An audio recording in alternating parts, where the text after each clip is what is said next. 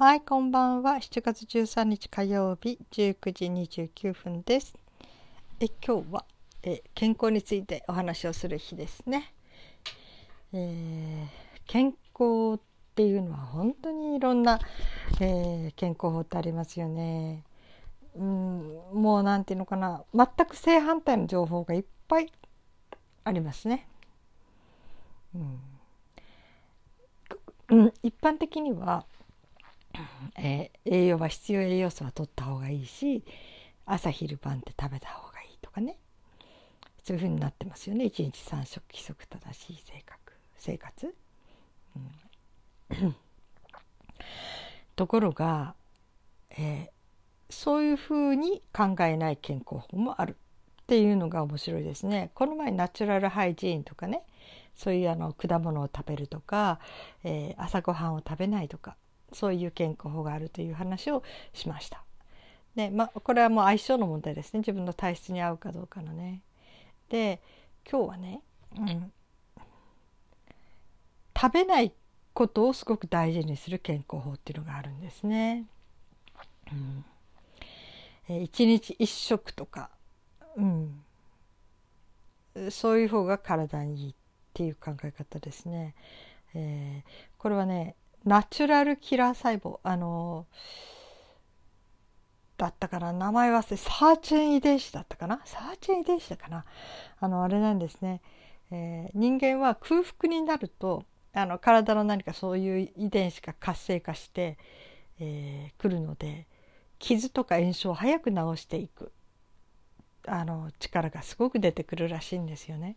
だから、えー、人間の体っていうのはいつも絶えず食べ続けてないでとにかく空腹の時間帯をしっかり持つお腹が鳴るほどのねそういう時間を持つってことはとっても体の修復のためにその自然のこう力を体本来持ってる修復力とか免疫力とかそれをアップするためにはとっても大事な時間だということを言っている人がいます。はい、でね私ねあの月に1回今はねかかってる針の先生いるんですよ。この先生とかも子供が保育園の時から行ってたので、まあ、20年近く行ってるかな。うん、で近くに住んでた時はもう一日おきとかでも行ってたんだけど保険も効いたしねいろいろと安かったので今はちょっとバスで少し離れたところに住んでるので月1回ぐらいしか行かないんだけど行ったらまたいろんな話をしてくるんですね。でその先生がまあ年齢的には今、えー、50、うん、60になるとこかな、これから。うん。そういう年なんだけど、なんか健康なんですよって、持病が全然なくって。それで、いや、先生は、あの、自分で針を刺して、針治療もする、針治療するのでね、自分で針を刺して、自分で体のメンテナンスしてるのって聞いたら、いや、違う。全然そんなこと自分にもしてないって言うんですね。それで、えー、持病はある？って聞いたら持病何もないって。なんかすごく健康体ですごいなと思って。でもその時ふっと思い出したんですね。この前先生から聞いた話でね。夕食は食べないっていう話を聞いたんですよ。まあそのきっかけになったのは自分でちょっと下っ腹が出てきたのでちょっと食事減らそうかなと思って。それで、えー、夕食はほとんど食べないであの寝たらしいんですよね。そしたらね体がすごく軽かったんですって。で夜もう夜夜食べないで寝るから朝もぐーぐーお腹が空いて目が覚めるので、まあ、朝ごはんが美味しくて美味しくてということで朝と昼でしっかりとご飯をとるらしいんですね。でその朝ごはんをね奥さんにね「いや本当になんか楽しそうに食べるね」って言われて本人してみればもうなんかペコペコだから「いや朝ごはん食べるの楽しいよ」っつって本当に嬉しくて食べるらしいんですよ。なんか健康的って感じでね、うん、これはね他でも私聞いたことがある話なんですね。あの本当に夕食は一番軽くした方がいいって。やっぱりあの寝る前はなるべくお腹に入ってない方がいいしその夕食が軽ければ軽いほど。要するに朝昼でしっかりとって夜はもう寝てあとは脂肪になる脂肪になるだけだからもう夜は本当にこうねかけそばとか何も入れないで。そういうちょっとそういうものを軽く取るくらい。まあサラダだけでもいいし何でもいいけどとにかく軽いものを食べて寝る。ということを推奨してる人もいました。うん、とにかく胃を休めるってことですね。それを夕食の時にやる休めるの食べないでいると夜中の、ね、寝方睡眠がぐっと深まるしとっても体にいいことだということを言ってました。うん、やっぱりなんかねそういう考えの人はそういうとこつながってきますよね。ただ私はね空腹だと寝れない人なんですよね。まあ、その先生も言ってましたね奥さんも空腹だと寝れないって。で言ってたって言ってました。それで本当に私も空腹での時気持ち悪くて寝れないので、うん、寝る時にちょっと空腹の時はちょっと蜂蜜をこ大さじ1杯舐めたりちょっと簡単なものをちょっと軽くパンをちょっとかじってみたりとか何かちょっとお腹に入れると入れないと寝れないですね。あんまりペコペコちゃうのかがグーグーなって目が覚めちゃうのでね。だから、うん、そういうこともありえるんでしょうね。あんまりお腹すぎすぎて寝れないっていうね。なんかねお坊さんたちがすごい修行とかしてたお腹すきすぎて寝れない時は石を温めて石をお腹に抱いて寝た。でその温かさでこう紛れていく。っていうことを聞いたことがありますね。うん本当に私空腹には弱いんですよ何かと。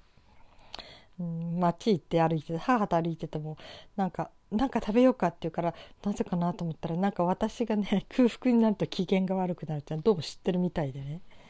うん本当に空腹と寝不足に弱い。なんか血液型の大型は空腹と寝不足が一番ダメって言ってましたけど。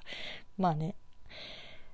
私的にはそれは合ってますね私大型なんですけどね。うん、でその空腹？とにかく空腹はダメで。うん、本当ね寝る前に食べるのよくないんだけどね。うん、そんな感じですね。でもね食べないと寝れないのでね。うん、まあね消化にいいものを食べればいいんだろうけどね。だからせめてものせめてもの抵抗としてあの抵抗っていうかあれとしてはこう、うん、理想で言うとタンパク質と、えー、糖類糖類っていうのかな、えー、うんとあのお米とかねパンとかねそういう炭水化物か？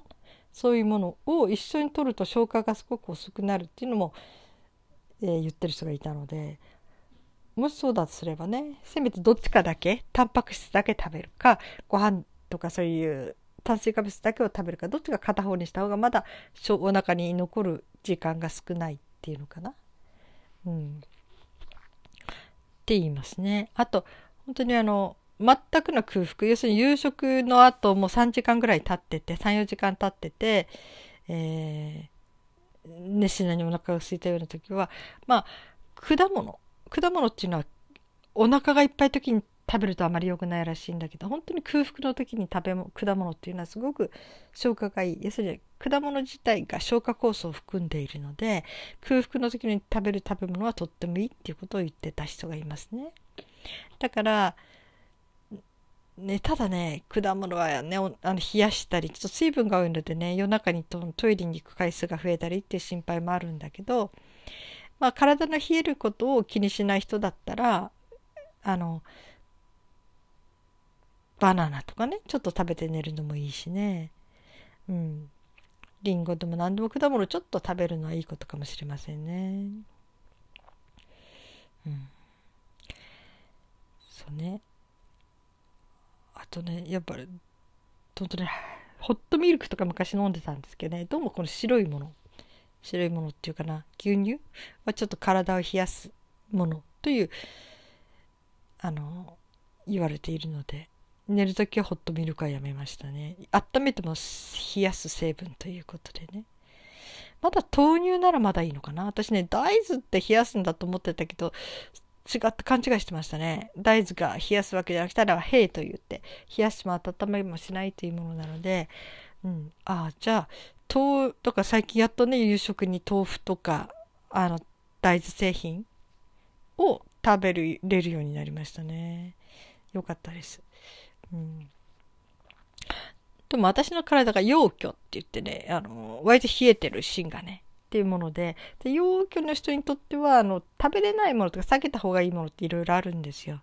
その時にどうも大豆が私にとってはちょっとねあんまり、えー、おすすめではない食品なのでそれと要するにおすすめではないイコール体が冷やすっていうふうに頭の中でくっついちゃってて、うん、でも冷やすわけじゃなかったっていうことが分かりましたねこの間、うん、なんかやっとお豆腐を楽しめる生活が戻ってきました。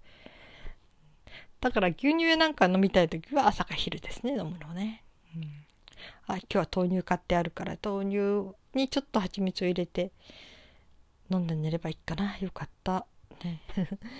えー、そんなんでうん、寝る前にね食べるもの。それから寝る前っていうこともあるんだけど逆にこの朝起きた時に、えー、朝ごはん食べた後に眠くなった経験ありますか？皆さん。これは割と胃の弱い人とかね割と疲れやすい人はご飯食べると眠くなるっていう人もいるし、えー経験ある人は経験あるし経験ない人は全くないかもしれないですね朝ごはんを食べたら急に眠くなったっていうのはね。それ困るのはね、例えば朝早く、せっかく早起きして勉強しようかなと思ったのに、えー、ご飯とかね、パンとか食べてったら、なんか急に眠気が来て、なんか頭が回らなくなっちゃって、せっかくの、あの、朝のゴールデンタイム、あの、目が覚めてから2、3時間が脳フレッシュなので、ゴールデンタイムって言って、一番こう、あの、いろんなものを吸収しやすい。とっても勉強とかね、そういうものには向いている時間帯なんだけども、そこでね、ちょっとね、朝ごはんとしてパンとかご飯こそ糖質、うん、炭水化物質が糖質というかね、あの、そういうものを食べちゃうと、ぐわっていきなり眠くなるんですよ。で、それは私ちょっと相談したことが、あの、ネット上でね、聞くところがあって、そこで言ってみたら、あの、えっ、ー、と、あれなんですね。糖質じゃなくて、タンパク質だけを食べると、一応空腹は収まって眠気はそう来ないっていうことが言われて、言わ教えてくれましたね。だから、えー、パンとかね、ご飯とかかじるよりもうどんとか、朝その3時間ぐらいの間にとにかく勉強したかったら、まあ、チーズをかじるとか、むしろお肉だけ、お肉と野菜だけを食べるとかね。そういうふうにこう、そうね、あのー、ゆで卵を食べるとか。それだけ単独でね。